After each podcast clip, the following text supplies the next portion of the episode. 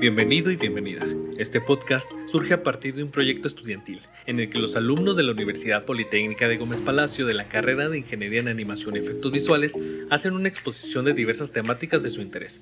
Esto con la intención de hacer uso de su libre expresión y de paso brindarnos una visión positiva de sus investigaciones. Se recuerda que los puntos de vista son dados por estudiantes, no profesionales en las diversas temáticas que se tocan y que el fin del presente no tiene intenciones informativas ni formativas para quienes lo escuchan. Soy el licenciado Iván Hernández Zanaya, titular de la materia de Desarrollo Interpersonal, y te invito a disfrutar de los temas desarrollados por los estudiantes.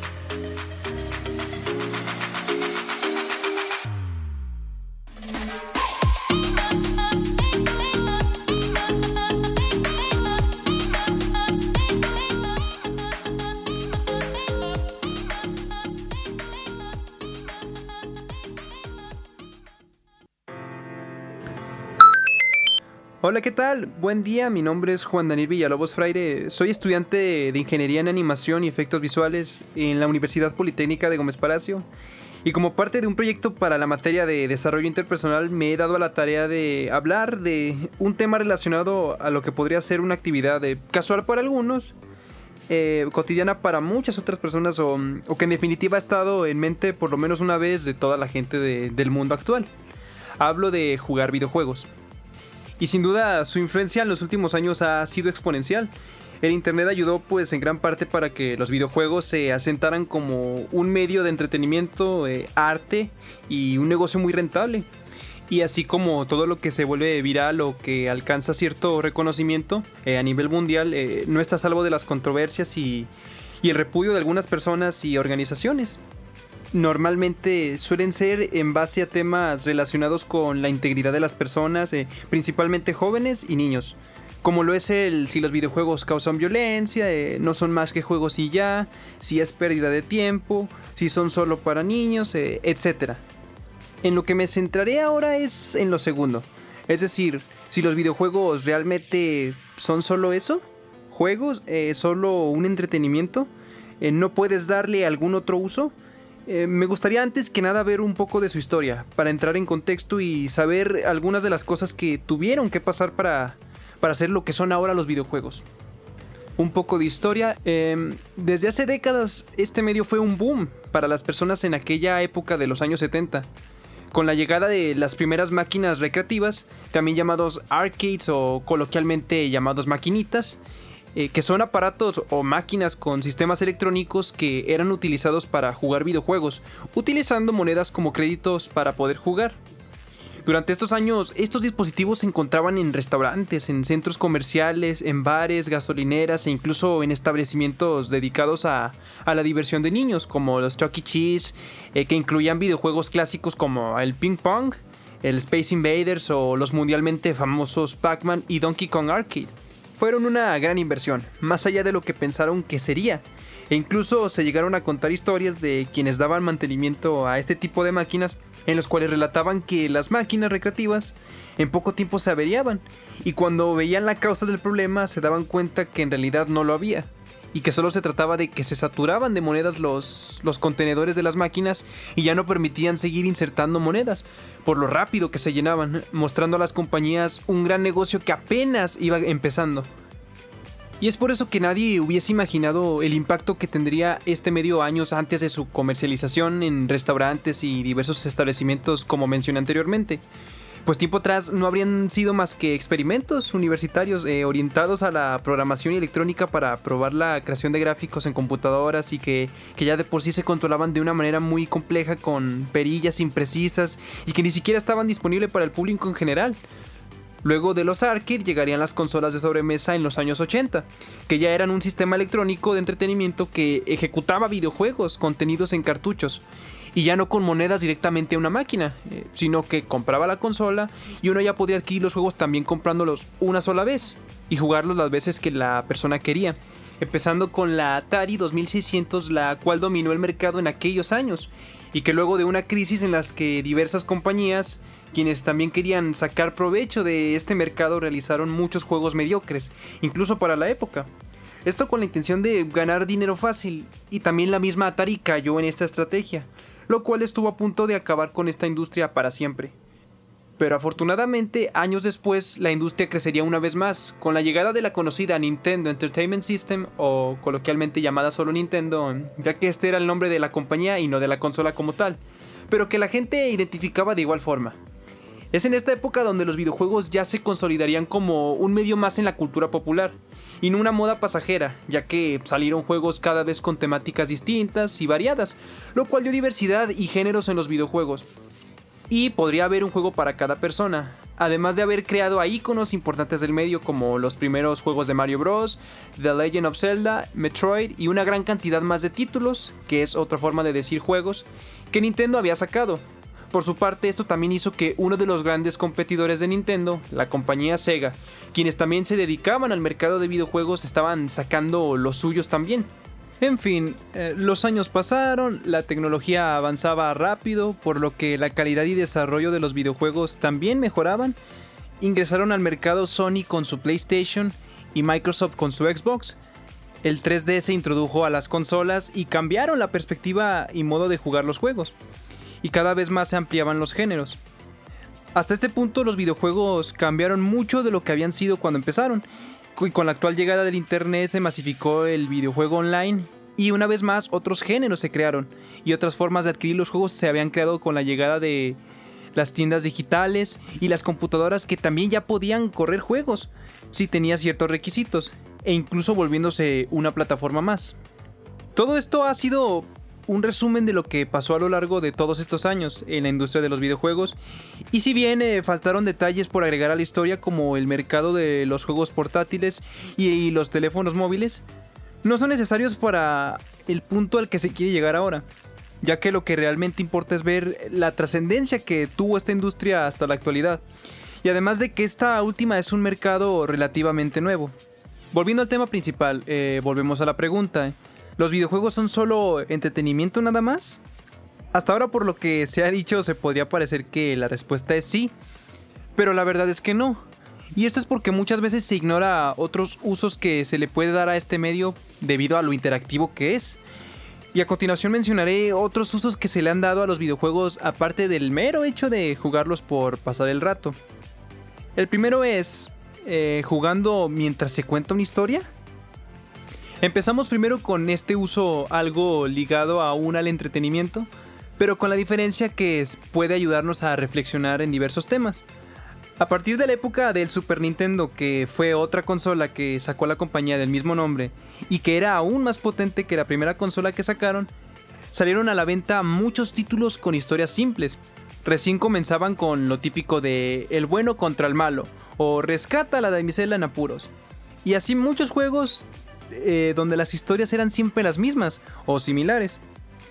Pero de entre todos esos juegos había una minoría que comenzaba a tratar de contar historias un poco más complejas, para ser precisos los juegos de rol.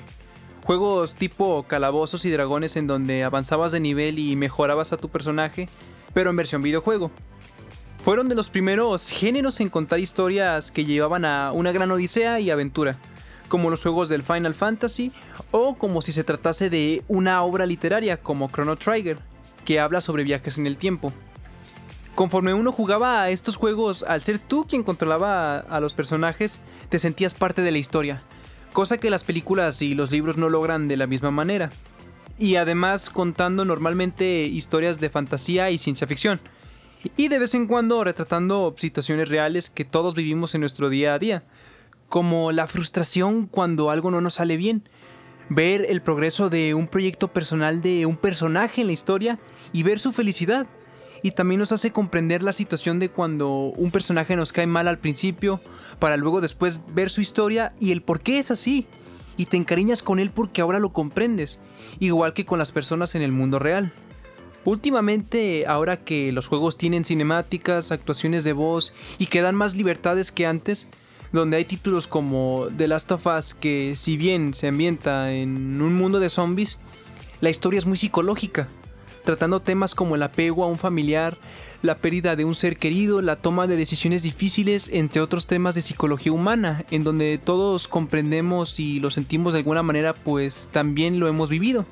Otro videojuego que podría abarcar estos temas podría ser el The Legend of Zelda Majora's Mask, que si bien la historia es fantasía, esconde algunos elementos muy crudos y que muchas personas han vivido en, el mundo real. Por ejemplo, si bien la historia principal es de Link eh, tratando de salvar al pueblo de Termina de que la luna se estrelle contra ellos debido a un ente maligno que robó una máscara, eh, en la historia vemos pequeñas subtramas en las que vemos a una niña que tiene un padre con una maldición que metafóricamente hace alusión a los padres o familiares que muchos de nosotros hemos tenido con una terrible enfermedad, un cáncer, una leucemia, eh, un trastorno. Y, vemos cómo eso afecta a sus familiares y a él mismo, o sea, que son situaciones difíciles. También vemos el tema del racismo y el clasismo de manera muy sutil. Porque en el juego tú puedes cambiarte de criatura, es decir, te pones una máscara y cambias la criatura que tú eres, pasas de ser humano a ser otra criatura. Eh, esto se ve reflejado cuando tú te conviertes en las criaturas, vas a las tiendas y depende, aunque compres los mismos objetos, los objetos siempre se te darán más caros o más baratos dependiendo de, qué criatura seas, demostrando el clasismo que hay actualmente y que es una pena que aún exista hasta nuestros días. Y así hay muchos otros juegos con historias reflexivas y diversas, y siempre habrá un videojuego para cada tema. ¿Videojuegos y el ejército? Pasando a un uso un poco más profesional, sería su uso en las Fuerzas Armadas. Si bien su uso para el reclutamiento de gente a través de los videojuegos violentos es cuestionable, hay otros usos que han supuesto una gran ventaja a la hora del entrenamiento de sus reclutas. Se dice que la razón por la que fueron experimentos los videojuegos en los laboratorios universitarios antes de comercializarse como arcades es porque al principio fueron pensados como una forma interactiva de mandar y controlar misiles aéreos o torpedos subacuáticos. Aunque tiempo después, mejor se centraron en darle uso para enseñar la manipulación de equipos tácticos y del ejército, para enseñar a conducir los vehículos militares sin necesidad aún de utilizar uno real, y para mejorar el nivel de razonamiento y estrategia de los soldados. Actualmente se están pensando en sistemas basados en realidad virtual para dar entrenamiento físico a los reclutas y se espera que se llegue a utilizar en un futuro próximo. ¿Videojuegos y medicina? Por último tenemos el tema de los videojuegos en el ámbito médico. Para ser más exactos, principalmente en las ramas de neurología y psicología, con excepciones en alguna que otra rama. Últimamente se ha dado más relevancia e información sobre el tema del autismo, que en resumen es un trastorno agudo del desarrollo que afecta la capacidad de comunicarse y de interaccionar o interactuar con otras personas, y otros trastornos mentales de esta índole, en donde los que padecen de esto suelen tener problemas sociales y de razonamiento ante ciertas situaciones. Y por supuesto, desde hace bastantes años se ha estado utilizando la tecnología para ayudar a resolver estos problemas a modo de videojuegos.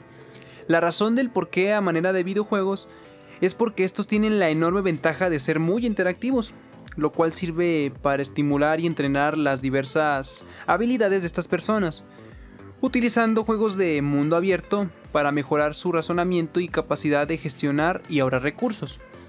Juegos de puzzles y acertijos de distintas dificultades son utilizados para mejorar su lógica y pensamiento, y juegos interactivos estilo Minecraft, el famoso juego de mundo abierto para crear y liberar creatividad. Esto además les ayuda a mejorar un poco su habilidad para entender las expresiones de otras personas y de cierta manera hallar un patrón para identificar otras emociones con otras personas y para mejorar sus problemas de socialización. No solo su uso es en pacientes, en escuelas de medicina en algunas universidades alrededor del mundo se están implementando juegos de simulación para realizar diagnósticos de pacientes virtuales y realizar prácticas de cirugías y comprender el funcionamiento de ciertos órganos sin necesidad de verlos en un humano vivo, aprovechando una vez más la interactividad que los juegos ofrecen. Por el lado de la prevención de enfermedades cardiovasculares o relacionadas a la obesidad, los videojuegos también han hecho su parte tomando como ejemplo a Microsoft quienes luego del éxito de su consola de videojuegos la Xbox 360 lanzaron en 2010 un periférico, es decir, un dispositivo que se conectaba al aparato para realizar o complementarse con ciertas configuraciones de juegos, dando más interactividad y otra forma de jugar. Este dispositivo fue llamado Kinect que era una cámara con sensor de movimiento que permitía al jugador controlar con movimientos de su cuerpo todo lo que sucedía en el juego. Esta tecnología fue de cierta forma alabada por ser considerada una buena forma de promover la actividad física a los jugadores. Lamentablemente las compañías desarrolladoras de videojuegos no sacaban mucho provecho de esto, pues era algo impreciso por lo que este periférico fue descontinuado años después. Pero en la actualidad se busca cambiar eso, y se están trabajando distintas tecnologías para introducir al jugador a manera de realidad virtual a los juegos, y con esto utilizar sus habilidades físicas y mejorarlas, a la par que realizan actividad física. Conclusión y mensaje final. Si bien no son todos los usos que podrían asociarse a los videojuegos, son algunos de los más importantes que se le puede atribuir. También quiero resaltar el hecho de que hay personas que repudian o que no ven estos usos tan maravillosos que se les puede dar y se van por lo que hace más ruido en los medios. Que si los videojuegos son malos, que si provocan violencia, que no sirven para nada, que no son algo productivo e ignoran todos estos grandes beneficios que son utilizados para el bien común Normalmente es el miedo el que provoca estos pensamientos. Me refiero al miedo a un medio que es nuevo e inusual a lo que se tenía acostumbrado. Y así yéndonos a extremos es como la invención de la dinamita, que si bien se utilizó como arma, su uso principal y benéfico era la demolición rápida de edificios y minería. Por último, me gustaría decir, no deberíamos generalizar algo de manera negativa y tacharlo de algo malo para todos, sin antes conocer sus usos y si hay alguno que beneficie a los demás de alguna forma. Estamos conscientes de que hay uno que otro tropiezo en este medio, pero insisto en que, como todo en el mundo, tiene un lado bueno y un lado negativo. Y espero que siga haciendo por muchos años más lo que saben hacer los videojuegos, contar una historia, ayudar a nuestras autoridades, ayudar en el avance médico, darnos una lección de vida y que a la par nos entretengan. Esto ha sido todo. Me despido. ¡Game!